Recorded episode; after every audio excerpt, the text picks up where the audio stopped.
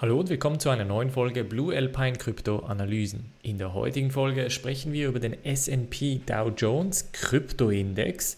Wir sprechen über Ray Dalio und dann noch über die Bitcoin Korrektur von heute Morgen.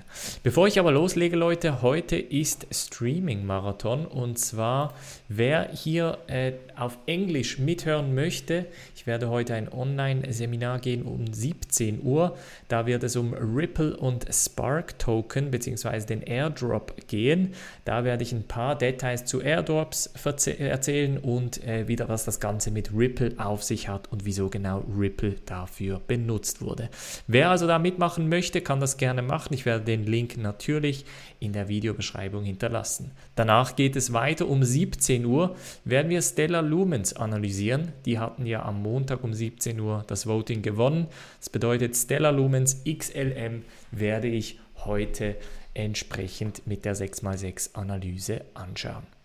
Springen wir aber zu dieser News Story und zwar ist, das ist schon ein paar Tage her, ist jetzt aber auch in den deutschen Medien angekommen, denn es sieht sehr stark danach aus, als würde die S&P Dow Jones Indizes Gruppe einen Kryptoindex lancieren wollen. Ziel davon wird natürlich sein, dass Kryptowährungen oder Kryptos als äh, Vermögenswerte oder als Investmentklasse, als Assetklasse immer interessanter werden und deshalb auch die SP-Gruppe entsprechend einen Index lancieren möchte. Welche Kryptos da genau in, ähm, in den Index kommen werden, ob es jetzt 500 Kryptos oder 5 Kryptos sein werden, das ist noch unklar. Ich vermute ehrlich gesagt, dass es da auch unterschiedliche Kategorien geben wird, also ähnlich wie die großen Indizes der S&P 500, das sind die 500 stärksten. Da kann ich mir sehr gut vorstellen, dass es eine Art Krypto 10er Index geben wird, vielleicht ein Krypto 5er und dann noch ein Krypto 100er, wobei ich mir fast nicht vorstellen kann, dass ähm, in den Top 100 genug interessante Kryptos für die Investoren Jahren mit am Start sind. Nichtsdestotrotz, das ist ein riesen positives Zeichen, weil natürlich der Markt äh, hauptsächlich S&P 500, Dow Jones etc., also diese typischen Indizes verfolgt, wird man jetzt da auch entsprechend einen Kryptoindex verfolgen können. Als nächstes sprechen wir über Bridgewaters Ray Dalio einer der größten Hedgefonds, ähm, hat sich immer wieder, ja nicht negativ, aber eher neutral bis negativ gegenüber Bitcoin geäußert. Und er sagt jetzt neu, dass Bitcoin grundsätzlich einen Platz im Portfolio eines Investors haben könnte, ähm, weil er vor allem in Bitcoin so ein bisschen das digitale Gold sieht. Er sagt aber im gleichen Satz eben auch, dass es äh, Bitcoin und andere Kryptowerte sein könnten. Das heißt, er ist noch nicht komplett auf den Bitcoin-Zug gesprungen, hat auch selber wahrscheinlich noch nicht äh, in Bitcoin investiert, aber das werden wir sicher auch in den kommenden Monaten erfahren. Ähm, von daher eine spannende Aussage. Jetzt, wieso ist das wichtig, Leute? Ähm, solche Aussagen wie von äh, Paul Tudor Jones, von Stanley Druckenmiller, von Ray Dalio etc. sind insofern wichtig, weil sie eben die anderen äh, Investoren oder anderen möglichen Hedgefonds auch auf das Thema sensibilisieren. Das bedeutet, dass äh, Hedgefonds oder Investoren, also wirklich große Investoren, institutionelle Investoren, die vorher nichts von Kryptos wissen wollten, plötzlich das Ganze ganz anders anschauen, weil sie einfach äh, sehen, dass andere größere Investoren mit am Start sind. Und dann wird plötzlich ein Investment von 1 bis 5 Prozent oder sogar bis zu 10 Prozent gar nicht mal so abwegig. Und das wiederum wird entsprechend Geldmengen in den Markt bringen, welches den Bitcoin-Preis natürlich nach oben treiben wird. Von daher ein sehr bullisches Zeichen nach wie vor. Und trotz bullischen Zeichen hat es eine Korrektur gegeben, Leute. Vor allem, äh, ich glaube, das war etwa letzte Nacht, hat es äh, angefangen hatten wir hier nochmal eine Korrektur. Also die letzten Tage konnte sich Bitcoin noch nicht richtig erholen, beziehungsweise hat nochmal versucht, auf den 19,5 äh, den, den äh, maximalen Preis rauszuholen, hat das aber nicht richtig geschafft und jetzt gab es eine weitere Korrektur. Der Preis ist auf Bitstamp bis auf 17,6 runtergefallen, hat sich bereits jetzt wieder erholt auf 18,2.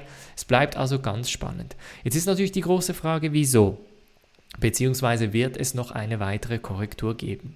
Ich glaube, bis zum 15. Dezember wird es noch äh, ziemlich wackelig. Hier habe ich einen Tweet, das ist von cryptoquant.com und die Mitglieder, die wissen, ich schaue mir die quantitativen äh, Bitcoin-Werte immer auf cryptoquant.com an und gebe da entsprechend auch Analysen raus.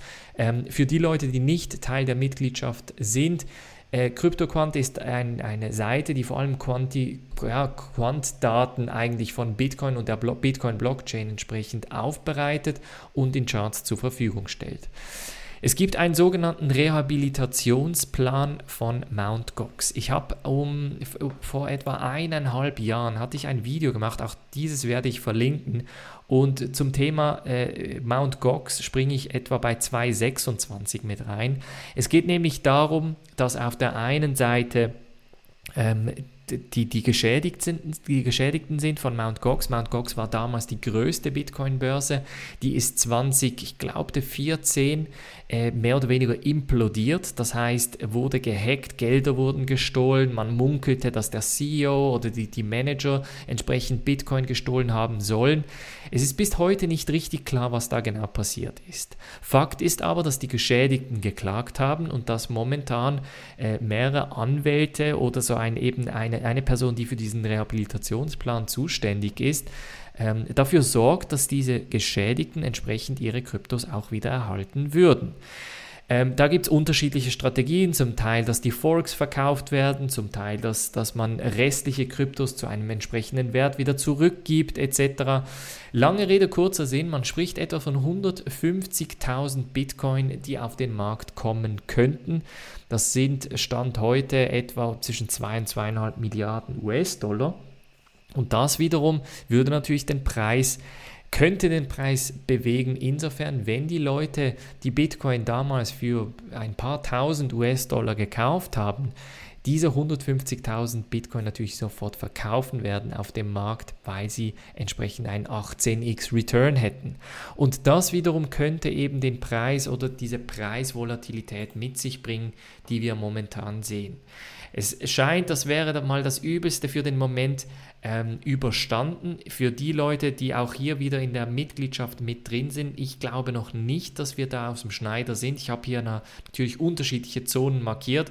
Ich glaube, ab äh, sieb, wenn wir die 17.000er ähm, knacken wieder und auf 16,5, 16 gehen, dann wird es wirklich interessant, weil dann, glaube ich, werden wir nochmal eine größere Korrektur sehen. Ob die sofort kommt, ob es noch Wochen geht, ob es am 15. Dezember passiert, wir werden sehen. Aber ich glaube, die Volatilität, die wird momentan auf jeden Fall aufrecht bleiben. Das war's von der heutigen Folge. Gebt mir wie immer einen Daumen hoch, abonniert den YouTube-Kanal, abonniert den Podcast, abonniert den Newsletter. Nicht vergessen, Leute, wie gesagt, heute Abend 17 Uhr äh, mache ich einen, ein, ein Online-Seminar mit Swissquote zusammen. Es geht um das Thema Spark Token, um den Airdrop und danach natürlich um 19 Uhr wie gewohnt die Live-Analyse zu Stella Lumens. Ich würde mich freuen, euch in beiden äh, Seminaren, Online-Webinaren etc. zu sehen. Ähm, und falls ihr das natürlich nur an eines schafft, ist auch okay. Auf jeden Fall, ich freue mich auf euch. Ansonsten sehen wir uns wie gewohnt morgen wieder. Macht's gut und bis dann.